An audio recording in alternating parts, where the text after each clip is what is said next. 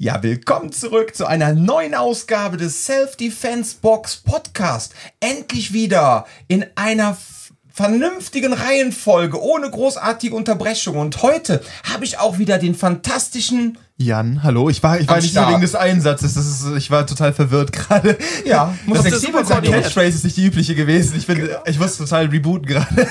Und wir haben wieder einen Gast da, nachdem wir ja die letzte Ausgabe quasi Shannon und Annika dabei hatten, obwohl die eigentlich kein Gast sind, sondern ein Teil des Teams. Aber die sind so selten dabei, dass man sich schon fast als Gast sehen kann. Haben wir heute den lieben Markus am Start. Hallo Markus. Absolut korrekt. Vielen lieben Dank euch beiden, dass ich hier sein darf. So sagt, macht, macht man das doch in Podcasts, oder? Das machst du immer so. Du ah, musst super, erst, oder? Musst erstmal Dominanz etablieren. Du musst den Dom erstmal also, gegen die Wand brüllen. Ist, ist, ist, ist, das schon Dominanz etablieren? Nee, überhaupt nicht. Ja. Aber du hast klar gesetzt, so, Du bist, eine, du bist eine Stimme, du bist hier, du bist präsent.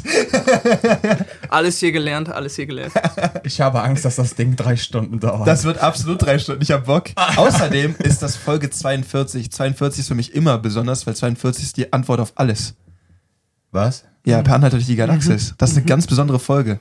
Ach so. Wir müssen ganz besonders viel Weisheit in diese Folge unterbringen. Das ja, so, kommt dann nochmal eine Filmreferenz, toll. Es ist ab und zu wird das, es passiert einfach. So wie gestern Abend beim Training, ne? Kraft Mager Basic. Ich glaube, ich habe zwölf Filme zitiert, beziehungsweise Beispiele aus Filmen gebracht. Ja, ich behaupte da äh, von den zwölf Referenzen dann, glaube ich, beim breiteren Publikum eine angekommen.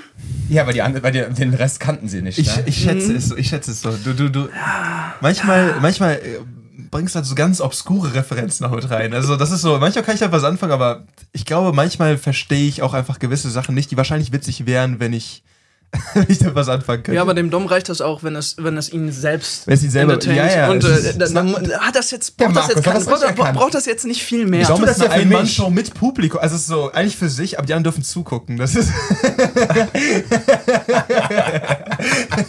so ein bisschen wie bei äh, Bam Boom Bang ich habe einen Film gedreht, 90 Minuten. Und die Frau so, sieht man mich auch? Nee, nur mich, 90 Minuten. Ne? So, ähm, ja, okay. Markus. Super Intro, toll. Super, finde ich auch. Schön, dass du da bist. Ähm, ja, Markus, also das Besondere an Markus ist, der war schon mal vor Corona bei uns. Äh, da warst du noch über Urban, Urban Sports Kunde, ja. Absolut korrekt. Da, äh, weil du halt auch ein Mensch bist, da kommen wir gleich drauf zu, der auch sehr umtriebig ist. In, man würde heutzutage sagen, du bist ein Entrepreneur. Oh, einige, einige sagen das so. Ja. Einige sagen äh, das äh, so, ne? Und ähm, deshalb hast du das klingt seltsam. Und deshalb warst du eine Zeit lang. Es, es klingt etwas prätentiös. Hast du mich lauter gemacht? Weiß ich nicht. Du bist irgendwo dran gekommen. Bin ich irgendwo dran Dom hat alles kaputt gemacht. Irgendwie ist er mit dem Kabel gerade an das, an ja, das Pad gekommen. Sein. Ich gucke einfach mal. Ah, super, ich danke dir. So. Und ähm, dann war er halt eine Zeit lang in Großköln, also sprich in Berlin. Jetzt ist er wieder zurückgekommen. Und äh, wir haben ja kein Urban Sports mehr, ne? weil Urban Sports sind ja für äh, Studios wie meinem eigentlich äh, betriebswirtschaftlicher Selbstmord. Und äh, ah. Okay, anyway, mach weiter. Nein, nein, nein, da waren wir letztens doch einer Meinung, ne? Nee, nee so. ja, also für dich im Speziellen hier halte ich ja, das auch nicht Fall. für sinnvoll, weil ähm, die Self-Defense-Box lebt ja von Community. Dementsprechend. Und von Qualität. Na, naja, gut. Also das ist, das ist ja nochmal. nee, nee, Alles gut. Ja, ja, ja, nee, nee. Nein, okay. Und ähm, ja, jetzt ist er wiedergekommen und hat herausgefunden, dass wir nicht mehr bei Urban Sports sind und äh, hat sich aber trotzdem angemeldet, weil er es hier einfach so schön findet. Jetzt mal meine Frage. Ähm, bevor wir anfangen, äh, mit über dein Leben zu reden. Warum bist du eigentlich überhaupt, erst dich überhaupt für das Thema Kraftmager interessiert? Das war ja schon vor zwei Jahren dann ein Thema für dich. Ja, ähm, ist eine absolut gute Frage. Also ich fand das immer irgendwie sinnvoll, mich selbst verteidigen zu können. Ähm, ich hatte immer, immer das Glück, in Anführungsstrichen, dass ich relativ groß bin. Ich bin so ein bisschen über 1,90. Ähm, also jetzt nicht kein klassischer Riese. Ja? Ähm, aber ich hatte früher auch mal hin und wieder einige Reibereien. Es gab mal zum Beispiel eine Situation, ich weiß nicht, ob das jetzt vielleicht ein bisschen zu deep ist, direkt am Anfang. Nein, nee, äh, bei uns gibt es nicht deep genug. Wir springen direkt rein, das ist gar kein Thema. Äh, funnily enough, ähm, gestern noch eine YouTube-Dokumentation drüber gesehen, über Polizei in Sevilla. Ähm, ich war tatsächlich mal in Sevilla mit Freunden mhm. und wir sind da in eine Situation geraten, ich würde mal sagen, wir fanden die alle lustig. Die Situation. ja, bis zu einem gewissen Zeitpunkt. Äh, und das Problem war halt so ein bisschen, äh, wir haben am Anfang so ein bisschen rumgespaßt und ähm, der Dumm würde sagen, es war ein äh, Territorial. Dominanz? Dominanzding. So, so ein bisschen, wir haben ein bisschen rumgespielt. Wir haben äh, mit ein paar Frauen geredet, die wohl mit anderen Männern da waren. Das und das war, wusstet ihr, das wusstet ihr nicht, nur für den Kontext? Ja, also für, für den Kontext wussten wir es am Anfang nicht, dann schon. Und dann, dann wolltet ihr es rausfordern? Nee, nee, äh, okay. nee, nee klassisch, klassisch das aller, Allerdümmste, was du machen kannst, du auch im größeren Kontext. So, wir waren so zu dritt, wir haben aber, aber alle gedacht, ach komm, wir machen mal hier einen Spaß. Die Kumpels haben da damals äh, ihren Physikmaster gemacht dementsprechend jetzt auch keine klassischen Kampfsportler-Jungs, ne?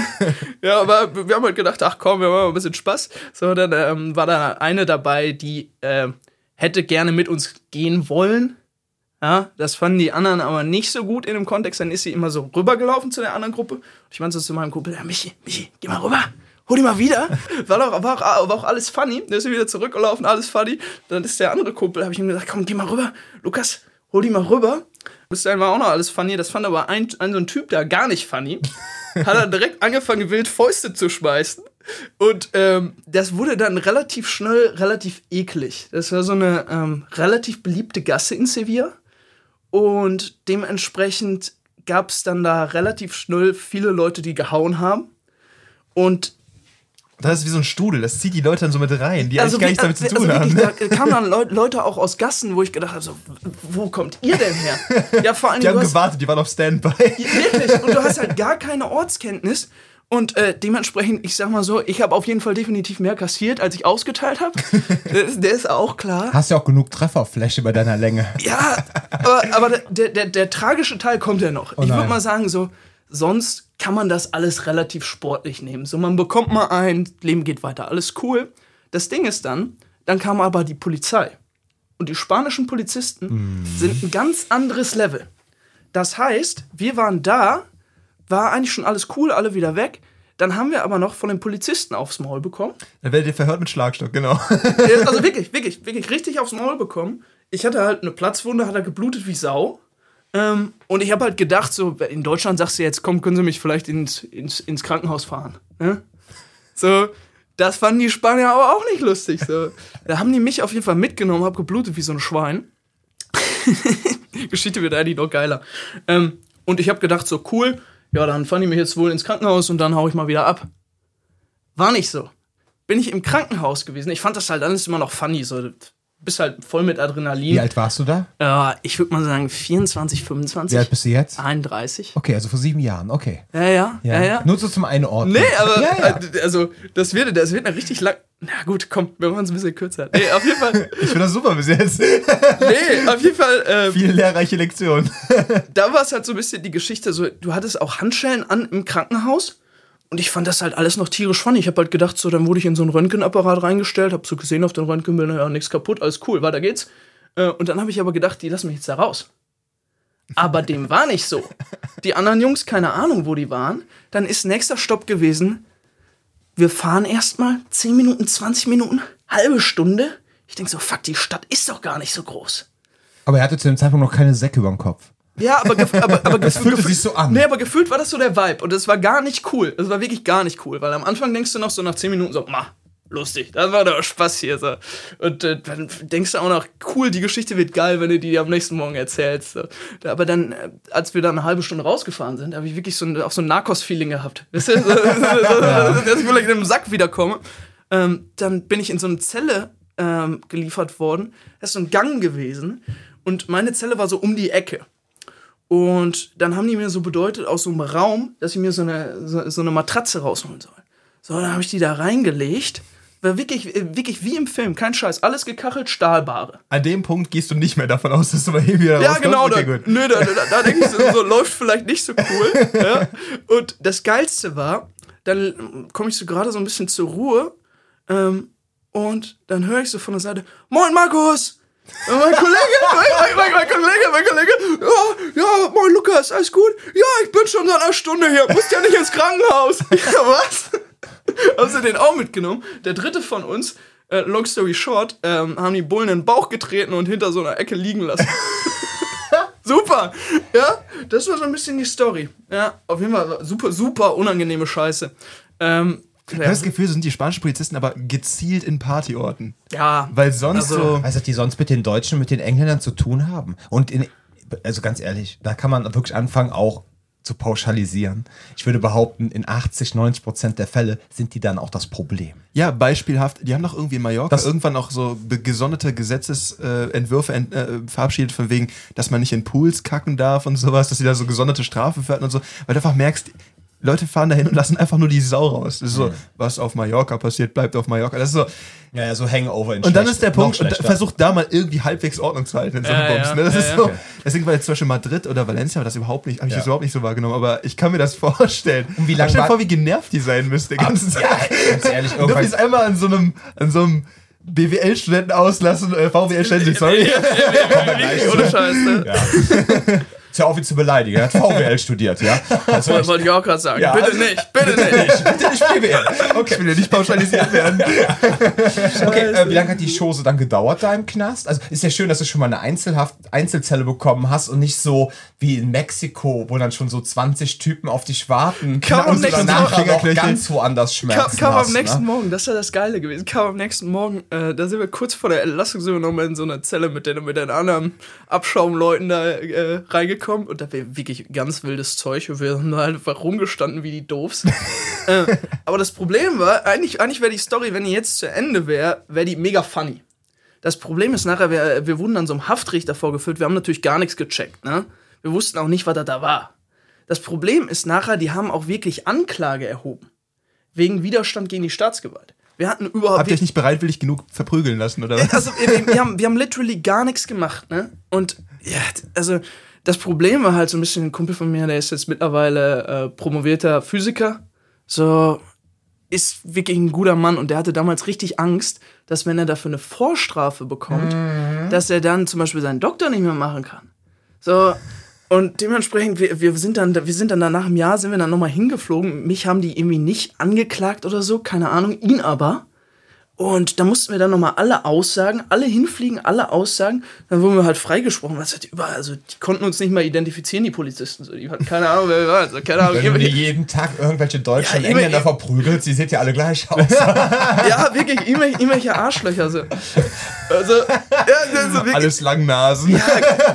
ganz, ganz tragische Scheiße. Aber so ein bisschen, vielleicht ist das so ein bisschen, äh, um, um da mal wieder äh, podcastmäßig den Bogen zu spannen, vielleicht ist das so ein bisschen der Grund, wieso Kampfsport mich generell interessiert hat. So, Also du hast bis zu dem Zeitpunkt nie was gemacht. Auch kein Judo oder Nee, mal Handball mit dem Ellbogen ausgerutscht. Ab, absolut nicht. Okay. So, also ich habe früher Fußball gespielt, so ist jetzt auch.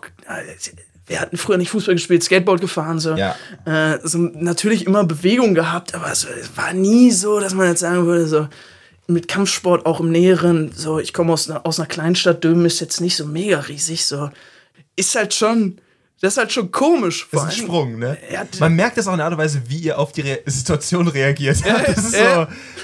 Er hat wirklich lange gebraucht, um zu raffen, so, oh, hier läuft gerade wirklich was schief. Das Ja, war schon eine erzieherische Maßnahme. Das ist schon krass. Nee, auf, auf, wirklich, da haben wir auch noch dann Jungs dann äh, so einen Totschläger rausgeholt und so eine Kacke. Wirklich, da gab's, also Gott sei Dank habe ich ihn da nichts abbekommen, aber also das, das war schon richtig unangenehm. Ja, sonst hört das Gespräch jetzt nicht Wollte ich auch gerade sagen. Also, Also das war natürlich auch dann hart für dich. Also du kommst aus Dülmen, ne? das ist ja bei Münster. absolut Du korrekt. Du bist früher Skateboard gefahren. Ja. Das ist ja, Münster war ja Titus. Titus, genau. das kannst ist- du- Ah, ja, okay. die, äh, Münster war damals die europäische Weltmetropole in den 80er, 90ern Ja. für Skateboardfahren. Die Münster europäische Monster Weltmetropole. Mastership. Die europäische Weltmetropole. Ja, oder eine. Ja. Gut. ja, ist okay. Aber Nein, Finde ich, kann das man so sagen. Das Zentrum kann man so sagen. Also ich sag mal so, wenn äh, Titus damals da diese äh, Weltmeisterschaften durchgeführt hat, ja, für Skateboardfahren, und dann kam Tony Hawk etc.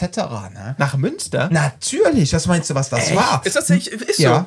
das war die Szene, die Skate-Szene war sehr stark in Köln, in Münster und ein bisschen in Bonn. Jetzt kommt nämlich Fun Fact: Frank Thelen, der wilde Doch, Frankie. ja, Frankie, der Übrigens wilde gar Boy, nicht schlecht. ja, ähm, ist auch ein begnadeter Skater. Und der hat sich nämlich damals dafür eingesetzt, als er noch ein junger Spund war, dass die große Riesenrampe in den Bonner Auen In den Rhein- gebaut in wird. Rheinauen. In den. Rheinauen, genau. In diesen, dass die dahingesetzt wurde. Da war er mit involviert, weil er früher so ein, eine ganz wilde Seite hatte. Frankie war auch in Magazinen früher und so. Also wirklich. Äh, Skate- Ich finde Magazin. gerade Dinge über Städte raus, in denen ich gewohnt habe, die ich einfach absolut nicht Ja, ja. wusste. Ist so. Ja, Bonn hatte auch mal eine Bedeutung. Warum verabschieden die sich nicht mal von dieser ganzen, ja, hier, die, die, ähm, Ex-Hauptstadt oder die Ex- äh, Bundesstadt.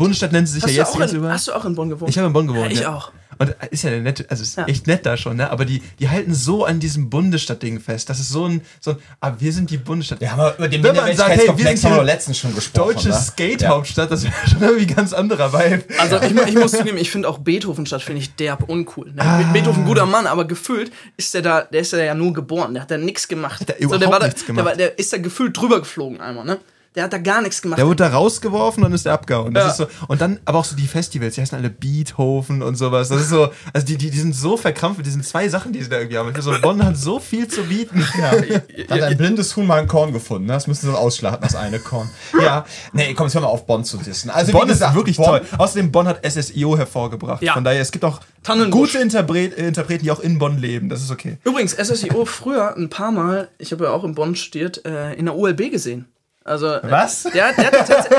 Nein, das geil lustig, ist das das lustig. OLB? Äh, Das Universitäts- und Landesbibliothek. Das Also, ist die BIP da. Und äh, der hat tatsächlich damals, obwohl der schon relevanten Erfolg hatte, hat er immer noch an der FH, ich glaube in Rheinbach studiert, nee, oder Bonn-Rhein-Sieg. Die Hat ist ja in er, Rheinbach. oh, die, gibt glaube ich mehr. Es gibt eine FH, aber ist egal. Ja, Okay, anyway, ja, anyway, ja. anyway. Auf jeden Fall, da war der trotz dessen, dass er signifikanten Erfolg hat, da noch und hat gelernt. Also wirklich, der hat das ernsthaft gemacht und der war auch, ähm, ich war früher im McFit Bundeskanzlerplatz, da hat er immer in so einem kanariengelben Lacoste-Polo trainiert und hat so Bizeps gemacht. Das ist schon geil. Also der ist wirklich, Der der, ist, der ist auch, der ist genau der Typ. Der Von wem reden wir jetzt gerade? SSIO. SSIO. Kennst du? Ah, du bist unkultiviert. Ah, ist er nicht drin. Ah, ist er nicht Was ist das? Punk? Zeige ich dir gleich. Ah, ist das nicht ist drin. deutscher Hip-Hop, aber gut. Deutscher Hip-Hop gibt's das? Okay, cool. Wie kannst du sagen?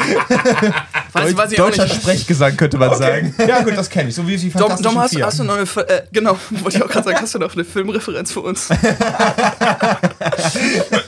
ah ja, deutscher Hip-Hop und ich. Aber SSIO, nur um das so, um Ja. das einmal einzusortieren, SSIO ist so der, der quasi die Assis im, äh, im, im, äh, im äh, Schlossgarten mit den, mit den Soziostudenten irgendwie in Einklang bringt. So beide hören SSIO. Das ist das Genial daran, Okay. weil es ist assi genug, dass du es assi pumpen kannst, Ja. aber es ist trotzdem lyrisch genial genug, dass es wirklich Bock macht, das zu hören. Was Das hat der ist so- studiert? Sonderpädagogik? Oh, ich glaube, der hat klassisch BWL studiert. Ja, klassisch BWL. Gut. ja. Warum hast du eigentlich VWL studiert? Wir hatten ja gerade schon mal angespielt. Ne? Ich meine, da wird man in Dülmen groß, in der Nähe von Münster, ist ein wilder Skater und denkt dann so, jetzt studiere ich VWL. War das so ein Ding, NC-Problem? War das eine Sache, die dich wirklich interessiert hat? Ja, jetzt lach nicht, pass auf. ich ja. kenne nämlich zwei Jungs, die auch mal bei mir studiert haben. Wenn ihr das hört, Männer, ich würde mich mal wieder freuen, euch zu sehen. Beide haben angefangen in Münster zu studieren. Der eine BWL, ist aber ein bisschen jetzt, ähm, war vor vier, fünf Jahren. Und der andere hat mit VWL angefangen, weil er mit seinem NC nämlich keinen Platz in BWL bekommen hat. Wollte er BWL mit ist ein seinem NC? also in Münster war irgendwas. So, und ähm, dann hat er nämlich angefangen mit VWL, damit er mit seinem besten Freund zusammen WG aufmachen kann. Und das war halt den ihr großer Masterplan, auch während des Abiturs immer, wir studieren zusammen und wir Gemeinsam werden gegen die auch, Staatsmacht. Genau, und wir geben Gas. So. Deshalb jetzt meine Frage, warum hast du VWL studiert? Hat das vielleicht auch was familiäres? War das so gezwungen? Also eigentlich hat das absolut gar nichts familiäres. Okay. Äh, ich habe mal Abitur gemacht, war ganz ordentlich. Äh, und Heißt? Äh, ja, Du weißt es. war, war Sag okay. es. Nein, nein, nein. Wir, machen wir vielleicht mal, mal irgendwann später in der nächsten Episode. 08. Auf jeden Fall, guter Cliffhanger. Auf jeden, auf, auf, auf, Und das war's für die heutige Folge. Sagen. Äh, auf jeden Fall Abitur gemacht, äh, als Erster in der Familie. Also meine Eltern haben mit 14 und 15 angefangen zu arbeiten. Es ist okay. halt so ein bisschen beide vom Bauernhof. Ja. Dementsprechend war ich der Erste, der da, der dann Abitur geholt hat. geholt, okay. Äh, wir- wirklich, wirklich so ein bisschen, bisschen der Award. Und äh, dann, ich hatte keine Ahnung, meine Mutter hat äh, an der Sparkasse im Empf am, am Empfang gesessen. So, und äh, da war so ein bisschen, ja, machst du halt eine Bankausbildung. Bin ich erstmal, habe ich erstmal eine Bankausbildung gemacht. Dementsprechend äh, war, ich, war ich die ersten drei Jahre nach dem Abi, dreieinhalb, vier, äh, bei einer Landesbank, bei der NRW-Bank. Äh, und dann habe ich mir halt überlegt, so, hey, pff, ist es das jetzt gewesen? So, ich habe da noch so ein bisschen parallel angefangen zu studieren, äh, neben der Arbeit. Das war, Zum Bankfachwirt oder wie nennt man das? nee, das war, das war so ein, im Prinzip ist das ein FH-Studium gewesen. Das machst du dann halt so abends und berufsbegleitend.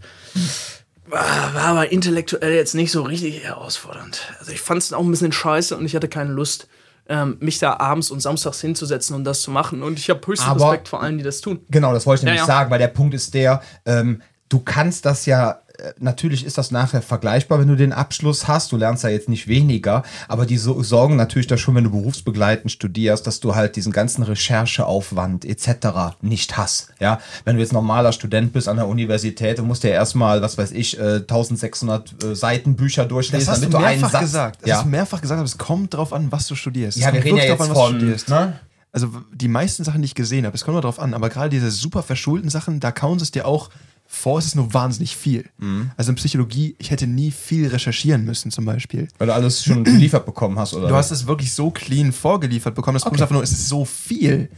Und du musst es trotzdem verstehen, dass es dann, es geht einfach um Muße. Hm. Also zum Beispiel Psychologie fand ich jetzt auch jetzt rein intellektuell nicht so mega herausfordernd. Es war einfach nur viel und du musst halt extrem am Ball bleiben. Ähm, das war bei Philosophie schon ganz anders. Da ging es viel mehr darum, dass du halt auch konzeptuell da was mit anfangen konntest, was du da gemacht hast und nicht einfach nur, und da musst du teilweise auch dich reinhängen und gucken, das, das ergibt sich mir noch nicht so ganz. Und dann gab es auch viel mehr Interpretationsspielraum für das, was du da gelesen hast. Es war dann immer ein bisschen komplizierter und es war nicht so, ja, fass mir doch jetzt mal hier ein, ich brauche zwei Stichpunkte. Was hat Kant denn in Kritik der reinen Vernunft so Okay. gesagt? Du bist so, eh, it's not that easy. das ist halt der Okay. Punkt. Das war aufwendiger, aber so diese ganzen Verschulten, auch Medizin oder so, da bekommst du es ja vorgelegt. Es ist nur wahnsinnig viel. Das ist einfach Fleiß, das ist Muße. Ja, okay. Und dann, wie bist du jetzt, Entschuldigung, das Ja, Schöne ist, ja, du ja. lieferst halt so viel Material auch schon, während du erklärst, da- dass man da immer so schön einsteigen kann. Das Ich wollte mal nicht unterbrechen. Boah, Das ist super. Dann Das müssen wir gucken, Drei-Stunden-Podcast. dass wir das im Time halten. Ja, ja. So, also, warum jetzt VWL? So, jetzt hast also du hast ähm, quasi, du hast deinen äh, Bankkaufmann gemacht, Mhm. dann hast du abends äh, weiter studieren wollen mit Ziel, was weiß ich, Bankfachwirt oder Nee, also wäre wär klassisch Bachelor gewesen. Ah, wäre ein klassischer Bachelor Ja, schon ja. gewesen. Okay. Ja. So, hattest aber dann keinen Bock drauf, weil sich intellektuell nicht so gefordert hat. Naja, Ähm, es, ist so, es ist so ein bisschen die, also so einfach hätte ich es jetzt nicht gesagt. Es ist so ein bisschen die Kombination daraus gewesen. So, was hast du für Karriereerwartungen, wenn du bei der NRW-Bank bleibst? Ähm, also sehr solide, da passiert halt nicht viel. Ähm, es ist ein bisschen so, da sind viele Freunde von mir noch äh, da und denen gefällt es da extrem gut. Mir hat es auch sehr gut gefallen. Ähm, aber es ist so ein bisschen, damals hatte ich das Gefühl, Mensch, ich bin vielleicht für mehr bestimmt, klingt immer so ein bisschen albern. Nein, aber mit Äh, Hinblick auf dessen, was jetzt gleich kommen wird, weil wir Ja. gehen ja auch gleich darauf ein, was du jetzt für Projekte hast, kann man vielleicht verstehen, dass Ja. du so ein, ich sag mal, so ein Bank, äh, bei so einer Bank wie der NRW-Bank, die halt auch schon ganz starke öffentliche Dienst-Vibes hast. Das kann man so nicht, sagen, ja, Dass das du, das so ist ja nicht böse gemeint, dass du jetzt nicht unbedingt der Typ dafür bist. So, okay, also, und dann hast du gedacht, VWL studieren. Ja, ja, ja. Und dann in Bonn. Genau, also in Bonn gibt es ja gar kein BWL. Äh, einige von uns wissen das vielleicht. Es gibt, glaube ich, so, so ein, so ein, so ein Zweifach-Ding, wo du irgendwie so. auch BWL-Anteil drin hast. Ah, ne? es gibt dieses Law and Economics Ding. Das, Ja, genau, da machen irgendwas. Leute.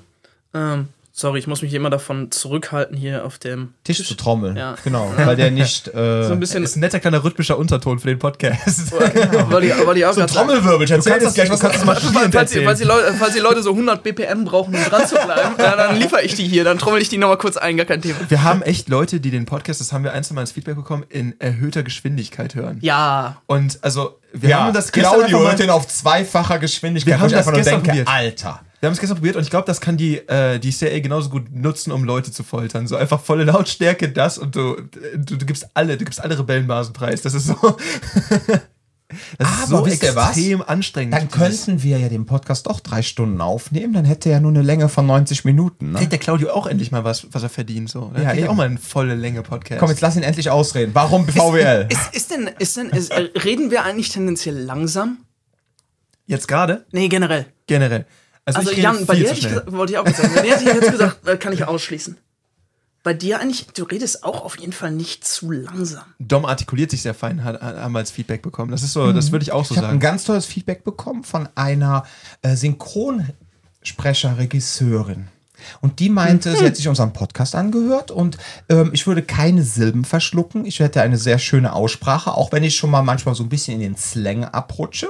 Aber sie fände unseren. Podcast, ja genau, Kölsch. Und ähm, das fände sie sehr schön und sie findet es auch mal super, dass Jan mich dann halt auch immer schon mal in meiner im Rahmen einer Emotionalität dann wieder einfängt. ja, also sie hat. Rentet er viel? Ich rente manchmal viel, aber er lässt mich dann, also er lässt mich dann auch immer kurz, aber es ist so, nee, Dom ja, ist eher so, Dom, Dom verliert hm. manchmal so ein bisschen roten Faden, aber er, also zusammen haben wir immer wieder den Faden gefunden. Pass so auf, ich erkläre kurz, warum ich VWL studiert ja, so ist der roter Faden, ne? Ich würde gerade sagen, wenn, okay. wenn, wenn das die Hosts hier schon jemand kommt, gerne. Klar, sag alles, ist auch hier auch Service. Danke, Oder schreibe ich mir auf, ey. Ja, klar. Pass auf. Äh, VWL studiert, äh, also ich fand immer schon das, das Technische und das Verstehen von größeren Ablaufen ganz nett. Also das wäre die Grundannahme. Ähm, und ich finde auch, also VWL ist sehr technisch, haben wir immer gesagt, das heißt sehr mathematisch. Ähm, das fand ich grundsätzlich auch schön. Es hat so ein bisschen was Geordnetes. Ähm, und es funktioniert in den Systemen selbst sehr gut und man kann da sehr gut auch gute Denkmodelle finden, die dir auch später im Leben nochmal helfen.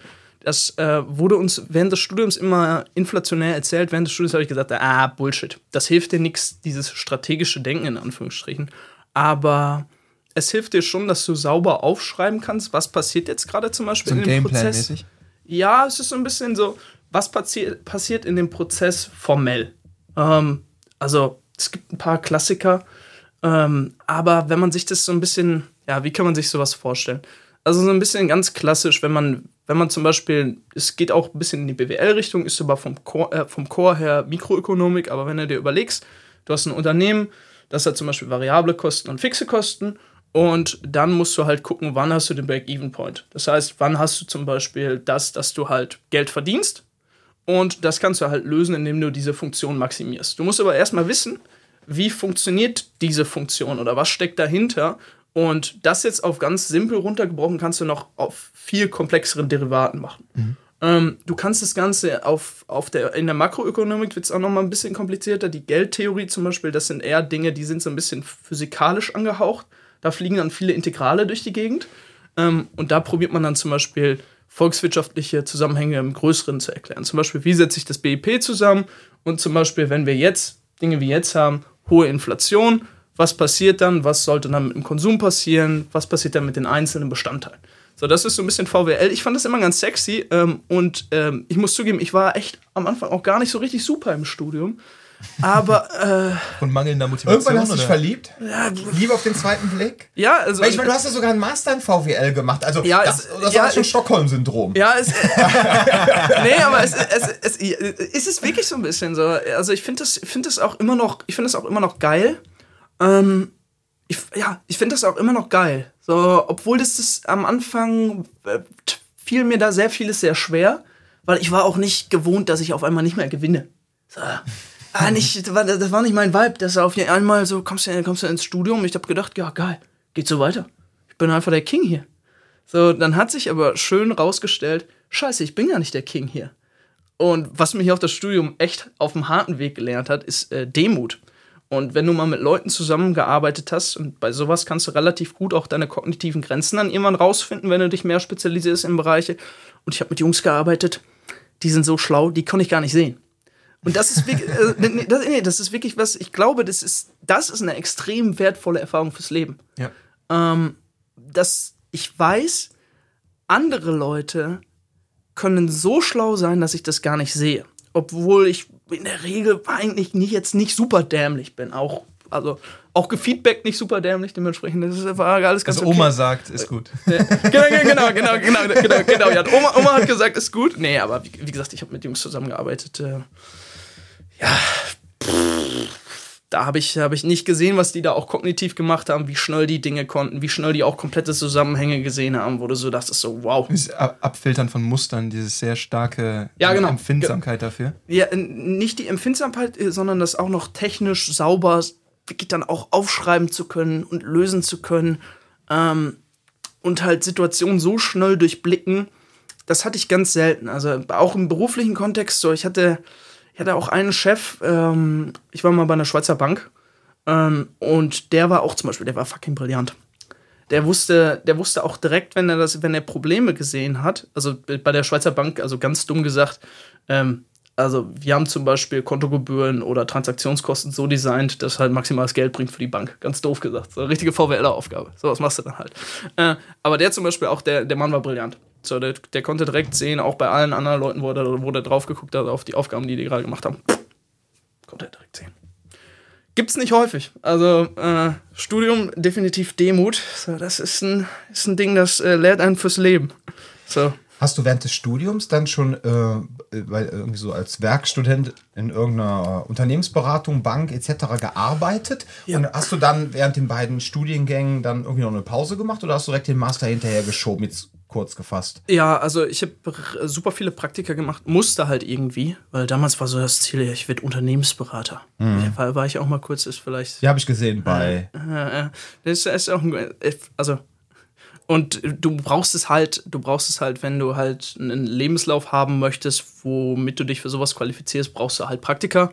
So, that's the game we're playing. So, Mhm. und das war damals auch so mein Game. Das habe ich auch, äh, ich würde mal sagen, exzellent gespielt. Ähm, aber zum Beispiel, ich war bei der KfW auch in Bonn, äh, Werkstudent für ein Jahr, anderthalb. Auf jeden Fall, äh, also ich habe während des Studiums immer Dinge gemacht. Also, ja. Ich habe mal eine allgemeine Frage. Und zwar gerade zum VWL-Studium. Ähm, die VWL steht ja für Volkswirtschaftslehre. Äh, VWL und BWL äh, zählen aber beide zu den Wirtschaftswissenschaften. Und das ist für mich nicht unbedingt dasselbe, eine Lehre und eine Wissenschaft. Was ich mich frage, da hätte ich gerne deine, deine neutrale Ja, ja. Einschätzung, deine ehrliche Einschätzung. Man muss zu. dazu- Du sagen- bekommst aber nicht die Neutrale. genau. Markus fängt schon an zu grinsen. Ja. Was ich mich frage ist, ähm, hast du den Eindruck gehabt, das, was du da studierst, hat einen wissenschaftlich-analytisch beschreibenden Charakter oder eher das Lernen von Spielregeln, um an etwas teilzunehmen? Ähm, Volkswirtschaftslehre rein, rein formell gesehen ist es, ja, ähm, es ist eine es ist eine Möglichkeit, Dinge zu erklären mit wissenschaftlichen Methoden. Betriebswissenschaftslehre ist zum Beispiel völlig indiskutabel, ist gar keine Wissenschaft, also ist off the table, da ist gar kein Null. Ähm, VWL ist ähm, die Möglichkeit, Dinge zu erklären mit wissenschaftlichen Methoden. Also ist ja auch keine Core-Wissenschaft. So. Für mich ist aber so ein bisschen die Frage, was sind Core-Wissenschaften oder was sind, also da sind halt die essentiellen Dinge, Mathematik und die Naturwissenschaften, die sind am Start, sonst alternativ, abseits davon ist die Frage immer so, ist das, was ist das, ist das Wissenschaft, wie funktioniert das? Also Sozialwissenschaften sind für dich so ein gesondertes Paket. Äh, ja, auch, ja, auch nah, d- das ist ja noch ähm, Sozialwissenschaften, auch BWL ist häufig so ein bisschen ähm, das Probieren, Dinge zu erklären, aber ohne die nötige, äh, nötige Kenntnis der Methoden. Also, so ein bisschen so, ein bisschen so also, äh, auch, auch, auch in der Corona-Krise. Feiert. Auch, äh, pass auf, genau, warte, auch, auch in der Corona-Krise gab es ja so einige Dinge. Ähm, so, ein Teil der VWL ist auch der Statistikteil, beziehungsweise der Econometrics-Teil, also Ökonometrie. Und was auch ganz, also was wirklich mega tragisch ist, wer gar keine Ökonometrie und Statistik kann und wo es wirklich tragisch ist, sind ja die Mediziner. Das ist so geil. Boah, tut das, hab weh. ich vor kurzem Boah, tut das weh. Du lernst im Medizinstudium gar keine Oh. Statistik. Ja, ja, nee, nee, genau. das, ist so, das ist so, wie kann das sein, dass in, in Psychologie, wenn du so an den, an, wenn du so anfangen würdest, Leute auszubilden, die würden dich auslachen. Ja, ja, klar. Und dann bist du so, ja, okay, und wie soll denn ein Arzt die Studien zu den Teilen, zu dem lesen, was er verschreibt? So, es ist, es ist, äh, ey, brauchen wir Also, nicht reden. Aber danke, dass du das gerade hochgebracht hast. Boah, wirklich, wirklich- auch. wenn also- ich dich reinbringe, dann ist es Vielleicht okay. deshalb diese Ärztebriefe zum Übersetzen. Nein, ich will jetzt kein Mediziner dissen, um Gottes Willen, aber ihr wisst, was ich meine. Das ist Weil Wissenschaftskommunikation. Aber wirklich, auch so in Sachen Wissenschaftlichkeit, so die Humanbiologen, äh, beziehungsweise die Molekularbiologen sind ja die, die, einzi äh, die einzigen, die Medizinforschung eigentlich richtig machen. So im klassischen Sinne. So. Ah, Die Mediziner, hm, auch alles immer so ein bisschen unwissenschaftlich. Ich sag auch immer so ein bisschen, also super, ich habe wirklich super viele Kumpels von mir, die Mediziner sind. Und das ist natürlich eine der wenigen Dinge, die wirklich auch benötigt werden und kein Vollquatsch sind. Aber die sind halt nicht für die Forschung ausgebildet, sondern wirklich für das Angewendete. Das ist auch cool. Meine So. Statistikprofessorin hat immer sehr schön gesagt, Mediziner sind keine Wissenschaftler, sondern Handwerker. Ja, ja, genau. Das hat mir gefallen. Ja. Nee, also ist, ist ja auch all fair. Ähm, aber das ist dann halt das Problem, wenn du in Situationen kommst, wo du statistisch belastbare Aussagen treffen möchtest. Corona. Und da, genau, und, und, und, das halt, und das dann halt teilweise nicht so gut klappt, weil man da halt nicht so gut ausgebildet ist. Das ist natürlich dann immer ein bisschen, ein bisschen schade. Anyway, nächstes Thema, Tom. Dann hattest du quasi eine Zeit lang auch so ein bisschen Unternehmensberatung und dann Ja. hast du irgendwann mal das Gefühl gehabt, du möchtest selber irgendetwas kreieren, erschaffen, irgendwas vielleicht sogar Nachhaltiges. Und du bist jetzt in einem Startup, Co-Founder, und ihr verkauft ähm, Fahrradhelme, die aus, ich glaube sogar so aus 100% aus Meeresplastik hergestellt werden. Ja, 100% sind es nie, das ist immer ein bisschen unwissenschaftlich, das zu sagen, aber genau, das, äh, die Idee ist es halt, einen nachhaltigen Fahrradhelm zu bauen. Ähm, das Ganze ist so ein bisschen aus meiner eigenen Geschichte entstanden, da auch mal einen Fahrradunfall gehabt, mhm. äh, wo ich richtig viel Glück gehabt habe. Ähm, ähm, fast Kollision mit einem Bus gehabt, der von vorne kam. Bin ich links abgebogen ähm, und habe halt gedacht, ich weiß nicht, wie ihr euch in äh, Berlin auskennt, auf jeden Fall Kudam Budapester Straße. Mhm. Also super mhm. befahren, dreispurig. Und ich habe halt gedacht. Ist auch unübersichtlich wie Sau wegen dieser Allee. Ja, genau, sind auch so Böbbisse in der Mitte und so, mhm, ne? Genau. Und dann habe ich halt gedacht, so, hä, wenn die da vorne stehen, dann hat der, hat der gerade ausfahrende doch bestimmt auch rot. War aber nicht so war ein Bus und ich bin dann so voll angepaddelt, Swapfeeds, super reingetrampelt. So, und merkst auch, scheiße, der hält ja gar nicht an. Der hält ja gar nicht an. Und ähm, ich habe dann, äh, ich habe dann gebremst ähm, und das Fahrrad hat sich so unter mir durchgeschoben und ist dann elegant noch vom Hinterrad des Busses erwischt worden. Komplett kaputt das Ding. Aber ich hatte natürlich keinen Helm, nix auf. Ist auch zur Disposition stehend, ob mir das in der Situation geholfen hätte. Wahrscheinlich nicht. So. Also so 17 Tonnen gefühlt. Ja, so ein Bus, so ein das Fahrradhelm. Nein, den, dann den, verlierst du auch mit den, Helm. Den nimmt man nicht mit. Ja, ja, den verliert man auch mit Helm, aber. Ähm, ja Ahnung, aber die Gefahr, fliegt, die ja besteht, ist, wenn du dann so quasi dann da so abgedriftet bist. Du hättest ja auch mit dem Kopf jetzt irgendwo gegen die ne? Bordsteinkante ne? aufschlagen können, etc. Ne? Also, also das, das Ding ist, ich bin nur so leicht abgeprallt am Ende, hinteren Ende des Busses. So, ich bin so abgestiegen, so flupp hm. Und äh, also Fahrrad klassisch, wenn man, wenn man halt die Bremsen richtig eingestellt hat, dann passiert das mal häufiger, dass das Hinterrad kommt. Hm. So. Und äh, das ist halt so runtergeschlittert und ich bin nur so, hab nur so ein 360 an dem Bus gemacht. So, das heißt, es du hättest noch aufstehen müssen und so mit einem Hut Geld einsammeln müssen für die Aktion. Das war alles geplant. Wirklich, wirklich. Er hatte ja keinen dabei. Und Hättest eine GoPro aufgehabt, wäre es ein cooles Video. Ja, so. ja, sowas einfach nur tragisch. Ich muss auch zugeben, ist auch eigentlich, das ist wirklich nicht cool. Ich weiß, aber nö, ist eine gute Geschichte für einen Podcast eigentlich. So, mir sind dann die Tränen runtergelaufen, weil ich war richtig geschockt. Hatte ich, in meinem, hatte ich in meinem Leben noch nie. Noch nicht mein CV hier. Noch nicht mal, also in Sevilla nicht, das war ja noch alles, das war Spaß. Ja. Aber da wirklich die Tränen runtergelaufen. Und es ist kein Scheiß, es ist wirklich passiert. Ist so ein Typ neben mir hergefahren mit dem Auto, weil ich habe dann ein Fahrrad da von der Kreuzung gekarrt, ne, bin, dann, bin dann da weitergegangen. Geschabt, genau. Wir, wirklich, so hab halt gemerkt, Scheiße, ist hinten richtig kaputt, blöd. Ähm, und dann fährt so ein Typ neben mich und meint so, alles Gute zum Geburtstag. Hat der Otto und so gesagt, ist kein Scheiß. Wirklich passiert. Ja, was passt. Also Berliner wirklich, Humor. Wirklich, wirklich. Ja.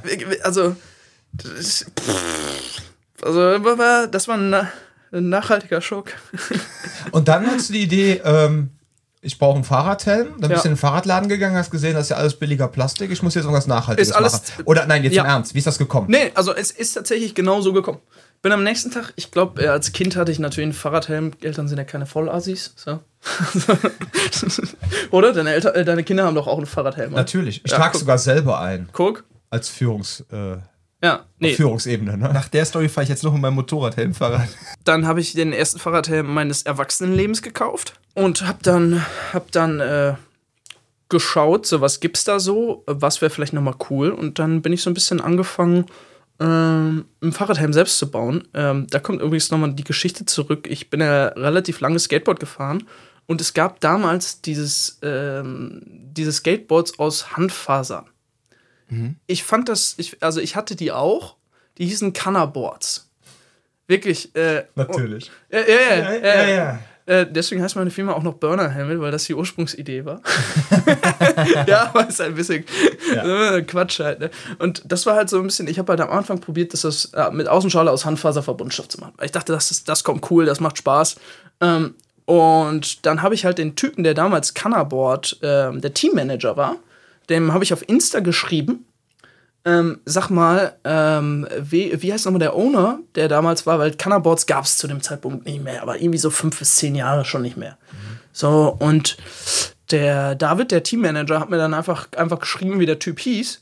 Habe ich den Typen angerufen und der macht jetzt ähm, so Konzertgitarren auch aus Faserverbundstoff und so Autoteile aus Faserverbundstoff in Bayern. Mhm. Den Typen einfach angerufen Und war mega nett. Ich habe dann einfach cold gecallt, wie man das so nennt. Und ähm, dann habe ich zwei Stunden mit dem gequatscht und er hat mir halt so ein paar Tipps gegeben, wie ich das machen könnte. Ähm, Im Endeffekt ist es jetzt nicht Handfaserverbundstoff geworden, aber das wurde auch mal ausprobiert, haben wir auch mal ausprobiert. Ähm, dann von da an ist es so ein bisschen losgegangen und das habe ich dann äh, neben meinem damaligen Job noch parallel gemacht. Mhm. Uh, und dann Anfang 2022 äh, habe ich das dann gegründet. Ja, that's it. Hast du dir dann irgendwie einen Ingenieur genommen, der dir geholfen hat bei der Konstruktion? Ich meine, du bist VWLer, du kannst ja alles, wie wir eben gemerkt haben. Ja, ja. ja. Also das soll jetzt keine Blasphemie sein, ja, ja. aber vielleicht hast du ja doch jemanden, der auch ein richtiges Handwerk gelernt hat, genommen. Ein richtiges Handwerk?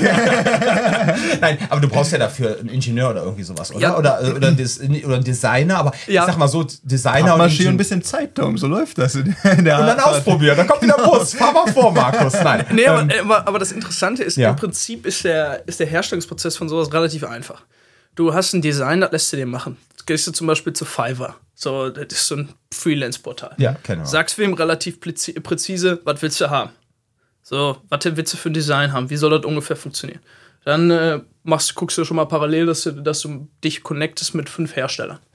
Ja, guckst du überall im Internet nach, hast du fünf Hersteller, schickst denen dein Design und die sagen dir dann, wie die die Reste umsetzen können mit deren Maschinen und dann haben die bei den Herstellern, in der Regel, wie auch bei meinem, beziehungsweise unserem Hersteller, haben die ein Engineering-Team. Ah, okay. Und die helfen einem dann. Das heißt, du musst im Prinzip nur mit einer groben Grundidee ankommen. So ist es ja mit allem. So, du kannst ja, wenn du zum Beispiel hier äh, die Self-Defense-Box Hoodies designen musst, mhm. ja, so, da musst, du, da musst du ja jetzt auch kein Designstudium gemacht haben. Das, äh, ah. das hast du ja wahrscheinlich auch so Aber gemacht. es geht ja um den Sicherheitsaspekt. Ne? Ja, es gibt ja, ja diese ja. ganzen CE-Normen genau. und diese CE TÜV-Geschichte. 1078 ist es für Richtig. Fahrradhelme. Musst du haben. Ähm, aber da hat ja der Manufacturer die Hauptexpertise. Dementsprechend ist yes, das Ursprungsdesign, okay. was du dann da hinschickst, ja, der, das sieht natürlich komplett anders aus, wie das, was am Ende rausgekommen ist. Mhm. Das ist. Das ist klar. So, aber da musst du dich, das ist halt ein Manufacturing-Prozess. Ähm, ja, so funktioniert's. Also, ja, man sagt ja auch immer, der Architekt ist so lange kreativ, bis der Statiker es gesehen hat. also, ja, nee, absolut, ab, absolute so Wahrheit. So ganz, aber ja. Aber ja, wobei die, die meisten Statiker sind ja auch Architekten. Du musst ne? in Architektur auch Statik machen. Ich weiß. das geht irgendwie Hand in Hand. Aber, aber ja. nee, mir hat das mal ein Architekt gesagt. Der meinte immer so, äh, es gibt immer so, bei Architekten gibt es immer so diese künstlerischen Typen. Natürlich betrachten die natürlich auch so die Statik schon im Hintergrund, aber letztendlich guckt dann trotzdem noch mal einer drüber, der sich nur mit Statik beschäftigt. der nur das, der genau. nur der Spielverderber ist. Genau, der nur Spielverderber ist, ne? der nur mit den Zahlen rumjongliert und dann so, mh, hm, zu viel Bögen. Ja, okay. Also das heißt, dein Helm hat sich dann auch vom Design noch mal geändert? Aufgrund ja, der ja, ja. Also ich, ich würde sagen, der hat sich vom Design geformt. Ja. Ja, aber das ist wie der Iron Man Suit. Das, das Kernprodukt ist irgendwie immer dasselbe, aber es, es wird immer feiner. Genau. Genauso ist es, glaube ich, mit allem aller Produktherstellung ist das, glaube ich, auch kein. Das wäre aber auch eine keine, keine, keine Secret Source. Ne? Das wäre aber auch ein geiler, geiler Origin-Mythos für die Helme. Einfach so, du hast auch in der Höhle gesessen, irgendwo, wurde es festgenommen. Ja, und dann hast du dir genau, also, aus den Einzelteilen aus Handfaser erstmal mit einem Helm gebastelt. Nee, nee, vor allem, äh, er hat in Afghanistan wie Iron Man in der Höhle gesessen genau. hat den, und hat dann den Helm aus Meeresplastik gegossen. Genau, genau. Ja. Was auch übrigens, äh, by the way, mit dem Fahrrad dann direkt zu fahren. Apropos genau. Afghanistan, was ich mir auch mal angeguckt habe, sind Basaltfasern. Basaltfasern. Mega cool. Nachwachsender Rohstoff ähm, ist zum Beispiel in schusssicheren Westen drin. Mhm. Und ähm, das kannst du auch, im Prinzip ist es nichts anderes als auf doof gesagt Steinwolle. Ich wollte gerade sagen, du hast gerade gesagt, nachwachsender äh, Rohstoff. Ist das nicht im Endeffekt ein Gesteinbasalt? Ja, so eine Art, aber das ist wohl irgendwie ganz okay. Das ist auch in diesen Westen drin, in diesen. Mhm Nee, das sind Kevlar-Westen. Auf jeden Fall, das heißt auch, also gibt, Basalt ist da auch drin. Mhm. Das ist, glaube ich, Basalt. vor Effekt könnten wir jetzt googeln, aber ja, genau. Ist ein Verbundstoff und da kannst du im Prinzip einen Harz reingießen, so, und hast es dann damit verbunden und dann funktioniert sowas zum Beispiel als Helm-Außenschale. Ähm, auch cool. Ähm, also, wie gesagt, da gibt es einige geile Ideen, die du mal so machen kannst, ne? aber viele, vieles lässt sich halt auch nicht realisieren. So. Hm. Aus Geldgründen oder aus äh, Ressourcengründen anderer Natur. So, pff ich würde sagen, wenn wir jetzt eh schon mal den Helm sind, wie habt ihr die denn unter an die Leute gebracht? Habt ihr dann so Direct-to-Consumer Online-Shop bei Shopify aufgebaut und habt dann Facebook-Ads ja, ja. geschaltet? Oder habt ihr irgendwie, keine Ahnung, bei irgendwelchen großen Fahrradketten angerufen und habt gesagt, hier hör mal, wir haben hier was Nachhaltiges. Habt ihr da Interesse dran, das aufzunehmen in euer Programm? Ja. Ähm, Strategie ist da relativ einfach. Wir probieren es alles im Moment Direct-to-Consumer zu machen. Mhm.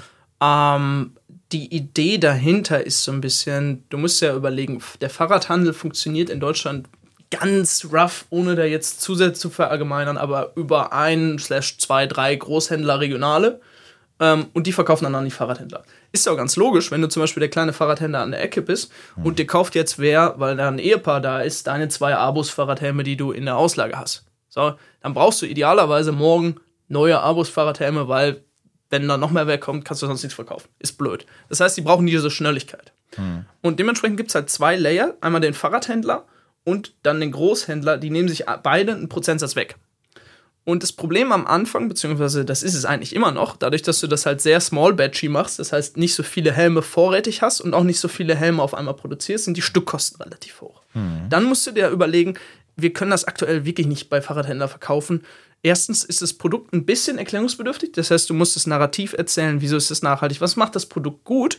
Ähm, und wenn du das halt dem Fahrradhändler übergibst, dass sie das tun sollen, ja, dann müssen die dafür auch entlohnt werden. Das heißt, sie müssen einen größeren Share haben. So im Schnitt verdienen die so 40% an dem Fahrradhelm, den die dir verkaufen. Wenn man sich das vorstellt mit einem UVP von, von mir aus 160 Euro, ähm, müssten wir denen 50% geben, das heißt 80 Euro. So, dann hast du noch 80 Euro theoretisch übrig. Dann hast du aber noch den Großhändler, der nimmt sich auch so 20, 30% nochmal weg. Ja, bist du bei roughly 60 Euro. Ja, dann musst du dir schon wirklich viele Hämmer verkaufen, damit das ein profitables Geschäft ist, von dem mhm. auch Leute wirklich leben können. So, ich kann aktuell davon auch nicht leben. So, äh, ich muss auch noch gucken, wie ich da über die Runden komme. So, und ähm, das ist halt für den Anfang kein Geschäft, was funktioniert in irgendeiner Form. Dementsprechend machen wir das alles Direct to Consumer. Ähm, es ist auf unterschiedlichen Plattformen. Das heißt, es ist zum Beispiel äh, auf dem Avocado Store, das ist ein Shop für Nachhaltigkeit oder Planetics, die machen nachhaltige Sportklamotten. Und äh, so funktioniert es da halt. Oh, Handy hätte ich mal ausmachen sollen. Ja, ist nicht schlimm. Oder? Was jetzt schon mal. Äh, Was ist der Vorteil bei diesen Plattformen? Ist einfach, dass du direkt auch die Kundschaft da hast, die eh das Interesse an diesem Produkt hat und dann hat das nicht mehr den Erklärungsbedarf, den du bei einem Fahrradhändler hättest. Richtig. Und die quasi viele Konkurrenzprodukte, ja. die denselben Zweck erfüllen, aber nicht auf dieselbe Art und Weise. Genau, du hast quasi die richtige Kundschaft da und du bezahlst also im Schnitt ja 14 bis 16 Prozent 14 bis 18, 20 Prozent bezahlst du aber für den Verkauf. Das heißt, du hast sonst gar keine Kosten daran, beziehungsweise ab und zu hast du monatliche Fees, ab und zu nicht, aber die sind eigentlich vernachlässigbar. Aber du zahlst einen Prozentsatz ähm, an dem, was du dann am Helm verkaufst. Dementsprechend gehen dir dann 16, 18 Prozent weg. Das ist ja alles auch crispy, so davon kann man ja leben. Oder die Leute, die direkt auf unseren Online-Shop kommen, äh, mit denen funktioniert es auch ganz gut. Ähm, was da halt die Grundidee ist, du brauchst eine gute SEO-Strategie und wir machen halt relativ viel auch in Sachen Kooperation. Das heißt, wir haben zum Beispiel eine Kooperation mit äh, der Tomorrow Bank. Nee, die wollen nicht, dass man Tomorrow Bank sagt. Tomorrow. Auf jeden Fall ist es äh, eine nachhaltige Bank. Ah, die sind keine Bank, technisch gesehen, egal. Anyway. irgendwas mit Fall, Geld und es ist nachhaltig. Ja, irgendwas mit Geld, Geld und es ist nachhaltig. Äh, es ist, glaube ich, auch im Eigentum ähm, derjenigen, ähm, die da ihr Geld verwalten. Und das zum Beispiel funktioniert ganz gut. Dann sind wir in den Benefits-Programmen von denen. Das heißt, die Leute, die sich sowieso schon für Nachhaltigkeit interessieren, die sehen dann auch noch auf ihrem Handy, hey, das könnt ihr auch noch kaufen, das Produkt. Mhm. Und äh, so ein paar andere Features, zum Beispiel bei der Bahn in den Mitarbeiterprodukten, findest du das Produkt. So ist halt die Idee, das zu verkaufen, ohne halt große Ads zu schalten. Äh, weil Ads schalten sind immer teuer. Und ja, also ich sag mal so, ist jetzt nicht so, als hätte ich da nicht schon mal einen Taui verbrannt. Aber beim nächsten überlegst du dir das. So, mhm. Das ist so ein bisschen so, wie häufig kann ich persönlich auch einen Taui verbrennen? Das ist ja alles mein persönliches, privates Geld. Und ich, ja, irgendwann findest du es halt nicht mehr lustig. So, mhm. Wenn du dann halt entweder aus Lack of Skills, was es in meinem Fall wahrscheinlich ist, vielleicht könnten das Leute, da, die da irgendwelche Wizards sind, super hinbekommen. So, aber wenn du dann da einen Taui nach dem anderen verbrennst, ja, der ROAS muss ja da sein, ne? Der Return of Ad Spend. Das, sonst hast äh, ja, ja, ja, ja, ja, Und ja, äh, wie gesagt, ich habe äh, tatsächlich ähm, in meinem Google Ads Konto mal das, was ich gemacht habe, was ich selber gemacht habe, 1000 Euro glaube ich, relativ sogar 1046 oder so, 1000 Euro flach. Mhm. Null Sales generiert. Super. So, dann musst du dich natürlich fragen, vielleicht ist dein Produkt zu scheiße, vielleicht targetest du die Leute nicht richtig. Aber das sind alles Dinge, auch das rauszufinden, das kostet eher so ein paar 10.000 Euro, das vernünftig rauszukriegen. Und das tut weh, weil das ist Geld, das kommt in dem Sinne auch nicht direkt wieder zurück, sondern es ist eine Investition auf ja. das Lehrgeld irgendwie, ne? Und das ist ja das Interessante ähm, dafür kriegst du auch schwerlich Geld. Also, mhm. Da müsstest du ja theoretisch, also du kannst ja theoretisch, kann ich, könnte ich jetzt noch mehr Bankkredite aufnehmen. Im Moment ist es kreditfinanziert. Mhm. So, aber das, ist, das sind so die Punkte, da kommen Investoren ins Spiel, die dann an das Geschäftsmodell glauben und die dann sagen so, hey, wir geben dir jetzt Amount XY, probier mal aus, ob das funktioniert. äh, das ist jetzt unser Risiko, zumindest zu einem Teil. So. Und da musst du aber, wie gesagt, du musst halt in einem relevanten Bereich, du brauchst jetzt nicht anfangen, irgendwie mit 500 Euro Ads schalten, so, weil dann kannst du ja gar nichts beobachten. Ja, ja, klar. Und du kannst auch theoretisch in dem Volumen kannst du auch nichts testen. Da kannst du nichts AB testen, kannst du nicht an der, an der Website rumschrauben und dann äh, Ich weiß. Sehen, sehen, was kommt besser, was kommt nicht besser. Das ist völlig arbiträr. Da da sind wir wieder, Erfahrung mit, ja. da, Nein, da das sind ist wir halt back, back into Statistics übrigens, ne? Übrigens, äh, alles nicht verwertbar. Ja, nee, das ist echt ein Problem, auch mit äh, Facebook. Ne? Ähm, die Sache ist halt die, ähm, ich habe manchmal so Kollegen, Kolleginnen, die selber Gyms haben und dann äh, rufen die an und sagen, ey Dom, hör mal, meine Facebook-Kampagne, was weiß ich, funktioniert nicht. Ne? Dann meinst du ja Tasten für ein Budget ne? und dann ja 5 Euro am Tag. Ja, gut. Ja, und dann, äh, ne, und dann äh, auch noch die falsche Strategie gewählt. Ne? Diese ganze Conversion-Geschichte, dass du auf Conversion optimierst und so ist alles mittlerweile tot, dank äh, dem iOS-Update damals. Und du kannst auch kein Retargeting, ist eigentlich auch fast tot. Ja, und, ähm, und ich merke das auch bei mir, wenn ich dann mal Facebook-Werbung schalte, jetzt in meinem Bereich, ja, also ich brauche mit einem Tagesbudget von unter 50 Euro, eigentlich 100 Euro, gar nicht anzufangen.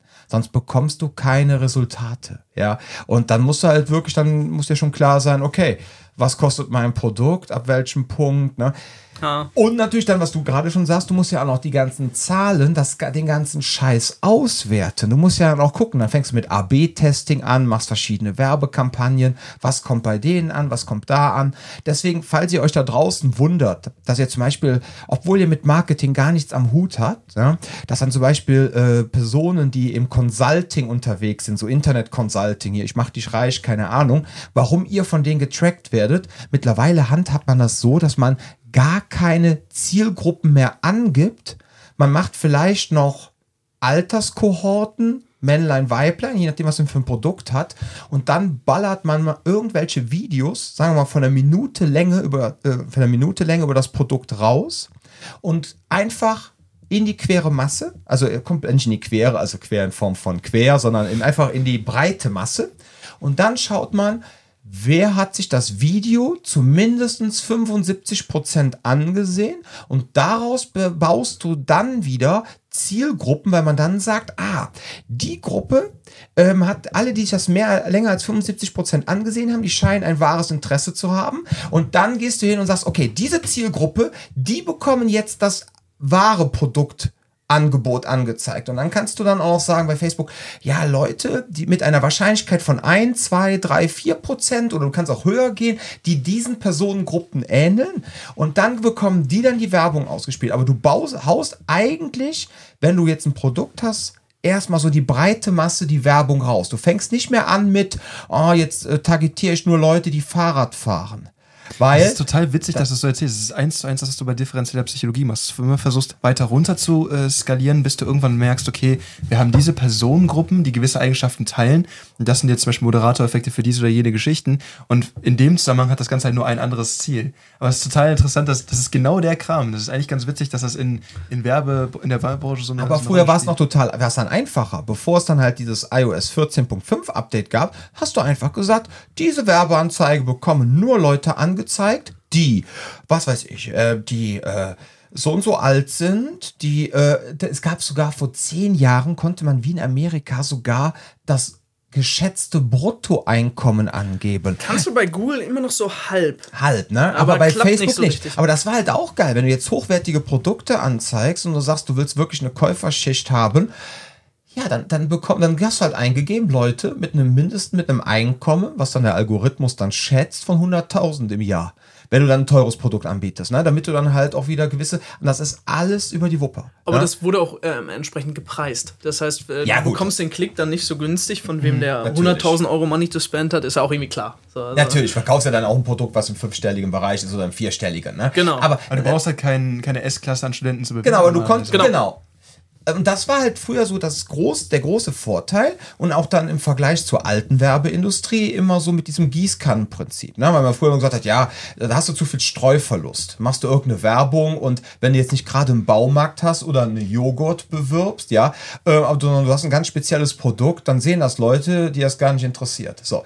Und ähm, dann kam halt diese fantastische Zeit mit dem Social Media, wo du dann wirklich den Menschen, die sich auch wirklich dafür interessieren, die Werbung zeigen konntest. Und dann hat Apple ja so auf, naja, wir sind die Besseren gemacht, ne? Wir wollen Wir ja unsere Hals Kunden. aber mal zu. Auf, wir auf wollen- Datenschutz genau, eine, wir eine wollen- richtig Ironie. Genau, richtig, Auf einmal- auf einmal ist es Apple macht auf Datenschutz und wir wollen unsere Kunden vor Spam und vor Bullshit bewahren und hat damit Denkst du, Mark teilweise Zuckerberg hat dir irgendwie angepisst? Denkst du, das ist irgendwie so eine Racheaktion für der, irgendwas? ist, der muss ausgerastet sein. Auch der Facebook-Kurs ist so abgegangen und ich meine letztendlich, dass die jetzt 11.000 Leute entlassen haben, liegt mitunter natürlich auch gerade an der wirtschaftlichen Situation, aber ich würde sagen zum Großteil auch an der Geschichte. auch dieses, äh, dieses Reinsteigen, diese ganze Meta-Geschichte, ne? dieses ganze ähm, äh, Virtual Reality-Ding, ist ja auch so, das ist ja nicht, was Facebook eigentlich gemacht hat, aber wenn du quasi merkst, dass dir dein Haupteinkommenszweig wegbricht mit äh, Werbe, also mit, mit Tracking und Werbung, dann musst du halt irgendwie einen Weg finden, wie du das Ganze irgendwie ausbalancieren kannst. Deswegen können die gerade sich noch leisten, die Kohle, die sie da gemacht haben, da reinzupumpen, aber die müssen sich ein anderes Standbein aufbauen. Aber das musst, musst du immer. Also ich sag mal so, als Unternehmer, du musst immer gucken, dass du das nächste Standbein findest, weil in der Regel, ähm, Mercedes verkauft ja auch nicht dieselbe S-Klasse, die die vor 50 Jahren gebaut haben. Und genau das ist ja die Idee. Du brauchst halt immer ein Produkt, was besser angepasst ist auf den Kunden. Und wenn die Annahme ist, die ich übrigens für ziemlich valide halte, dass Metaverse der Next Scheiß heißt, dann musst du gucken, dass du rechtzeitig da bist. So, du musst halt immer gucken, dass du rechtzeitig da bist, ein innovatives Produkt lieferst, worauf die Leute Bock haben. So. Wobei ich da auch schon böse Zungen gehört habe, die gesagt haben, ja, so Sachen wie Met- Metaverse hat dann Zuckerberg einfach mal rausgebracht, um halt die ähm, Aktionäre zu beruhigen. So nach dem Motto, wir haben da den nächsten großen Shit, ich bin genauso innovativ wie vor wirkt 17 etwas Jahren. verzweifelt, wenn die anguckst, dass die Dinger einfach aussehen wie Vor allem, Mies, ne? was sie da Geld reingeballert Da, haben. ne? das, also Hä, so Kosten-Nutzen rechnet sich irgendwie nicht so ganz. Ja. so. Das, was sie da produziert haben mit dem, mit dem riesen Haufen Geld, den sie da reingepumpt haben, wirkt nicht so, als ob es. Also entweder die haben, da eine, die haben da einfach nur eine Plattform, auf der jetzt irgendwas aufgebaut werden soll, geschaffen und das war so teuer oder die wurden irgendwie abgezogen. Sie haben die nicht, Hoffnung, aber sie sind das nächste Internet. Sie haben quasi das Internet neu erfunden. das Internet, Halt, Internet halt, halte ich, halte ich übrigens vom Narrativ her für absolut sinnvoll. Ich glaube, das ist, das, das ist schon das Ding. Und ähm, die, das wird ja auch alles getrackt, deshalb kann man auch mal ein bisschen, bisschen, bisschen Dinge sagen, die sehr spektak- äh, spekulativer sind. Mhm. So, aber ich würde jetzt im Decentraland schon mal Land kaufen. Ich sag das nur so. Ich sag das nur so. Ich finde, ich, ich glaube, das ist eine extrem, es ist einfach nur der logische Next Step. Aber es ist ein Spekulationsding, das ist wie mit Kryptowährungen. Du kannst dadurch, dass viele Leute sich da reinziehen, hast du überhaupt erst eine Wertigkeit, die darin generiert wird. Weißt du, was ich meine? Ja, ja, das, Das ist das Problem. Das ist, so, das ist ein bisschen Pyramidenscheme. Also Leute da draußen, wir machen jetzt hier gerade keine Wertanlagenberatung. Absolut Ne? Genau, machen wir wollte das auch- gerade. wollte Da ich auch möchten wir uns ein Meterland. no, no, no, no legal advice, aber was ich, Ja. was ich im Prinzip sagen wollte, so der, so der Schritt geht ja weiter. So, dann hast du im Metaverse, hast du dann natürlich auch zum Beispiel die Philipp Plein Filiale. So, das ist ja die Idee dahinter. Das heißt, wenn du, wenn du in deiner virtuellen Welt rumläufst, wo wir wahrscheinlich in absehbarer Zeit relativ viel rumlaufen werden, so, ähm, dann ist das, glaube ich, was, wo es sinnvoll ist, ähm, wenn das halt. Oh, ich muss, muss hier die ganze Zeit mit dem Tisch ein bisschen aufpassen. Ich Ja, bin ja so ein bisschen ich hibbelig, wenn ich, wenn ich über das Metaverse rede. Das war die ganz wuschig. Der Tisch fängt sogar der analoge Tisch an zu vibrieren. Was ich damit sagen wollte, so, ähm, für diese Virtual Reality Dinge oder auch für die Augmented Reality Dinge gibt es ja sehr, sehr gute Anwendungsbereiche. Und es wird noch stärkere Anwendungsbereiche geben. Also wir müssen ja gar nicht mal nur von dem Gaming Case ausgehen, dass man quasi da rumrennt, um da Spaß zu haben. Ähm, und dann zum Beispiel Challenges macht. So, es gibt ja zum Beispiel auch die damaligen Dinger, wie heißt das nochmal? Dieses Second, Second Life, Life. genau, die Second Life-Dinger zum Beispiel auch super gelaufen eigentlich.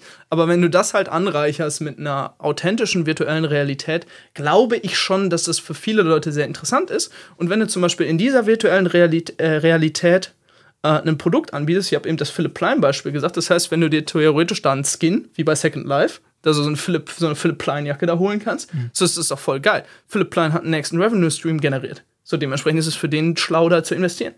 So, und so glaube ich, wird da mittelfristig was Das ist, halt, draus. das ist Ja. halt nur eine Konventionsfrage. Ne? Wenn, das ist so das gleiche wie damals ähm, zur Zeit von, ähm, es gab früher eine Phase, wo als die Xbox 360 und die PlayStation 3 rausgekommen sind, da gab es quasi HD-DVD und es gab Blu-ray. Ja, ja, ja. Und es geht ja, ja. darum, wo rein, wo stellen die Leute ihre Pokerchips hin? Das ist das Problem. Ja, ja. Und das ist bei dieser ganzen Geschichte auch so, weil zum Beispiel AR, also Augmented Reality, sehe ich absolut Anwendungszweck für. Ne? Alleine so Sachen wie, hab ich letztens auch ein cooles Video gesehen, du hast quasi deinen dein Desktop erstmal da stehen, irgendwie so dein, dein MacBook zum Beispiel, der Dom hier auch, und dann hast du quasi im Hintergrund sieben weitere Bildschirme, die du alle weiter benutzen kannst. Das heißt, alleine um das zu erweitern oder auch um Ja. äh, gewisse Informationen über Dinge, mit denen du arbeitest, irgendwie anzuzeigen, so als, als erweitertes HUD oder sowas, total sinnvoll in meinen Augen. Ne? Das kann ich mir auch gut vorstellen. Aber dieses komplette, dieses komplette äh, irgendwie, ich, ich, ich weiß nicht, das ist halt ein Konventionsding. Da müssen halt alle mitspielen, damit das, damit das zieht. Ja, ja, und das safe. ist halt das, was ich meine damit. Aber- Aber, aber im Moment sehe ich es halt noch nicht. Genau, deshalb ist es ja auch, äh, es ist auch Social Media. Ja, ja. Also, Das ist halt der Punkt. Und Dasselbe sehe ich halt auch ein bisschen bei Krypto. So, wenn die Leute kein Interesse mehr daran haben, bricht das Ding zusammen. Das ist das, was ich meine damit. Ja, aber ich glaube, das kommt wieder. Aber wie gesagt, das ist ja keine Anlageberatung. Aber jetzt mal ganz kurz. Ja, aber- ich fand die Aussage gerade von dir schön, dass man sich als, ähm, also mal als Unternehmer, Sternchen in, immer weiterentwickeln muss und dann sich auch nicht auf, und dann weitere Standbeine aufmachen, etc. oder halt seine Produkte immer so weiterentwickeln muss am Kunden. Henry Ford hat ja auch mal gesagt, ne, wer nicht mit der Zeit geht, muss mit der Zeit gehen. Was kommt denn Henry jetzt? Ford hat übrigens auch mal gesagt, by the way, also ist, ist, ist wahrscheinlich so semi-factual, könnte auch jemand anders gesagt haben, aber Das passt ist gerade ganz Einstein gut. tatsächlich. Alles im Satz Wenn- von Einstein. wenn- 50%. Pass, auf, pass auf, äh, wenn sich die Leu äh, Leute damals äh, was hätten aussuchen können, ähm, hätten sie ein schnelleres Pferd gewählt. Ah. Weißt du? Okay, das Ja. ergibt Sinn als Äh, Ford-Zitat. es, äh, Ja. gibt, äh, gibt zumindest Sinn, dass es Henry Ford hätte gesagt haben können. Und zum Thema Werbung, um das, von der Werbung eben abzuschließen.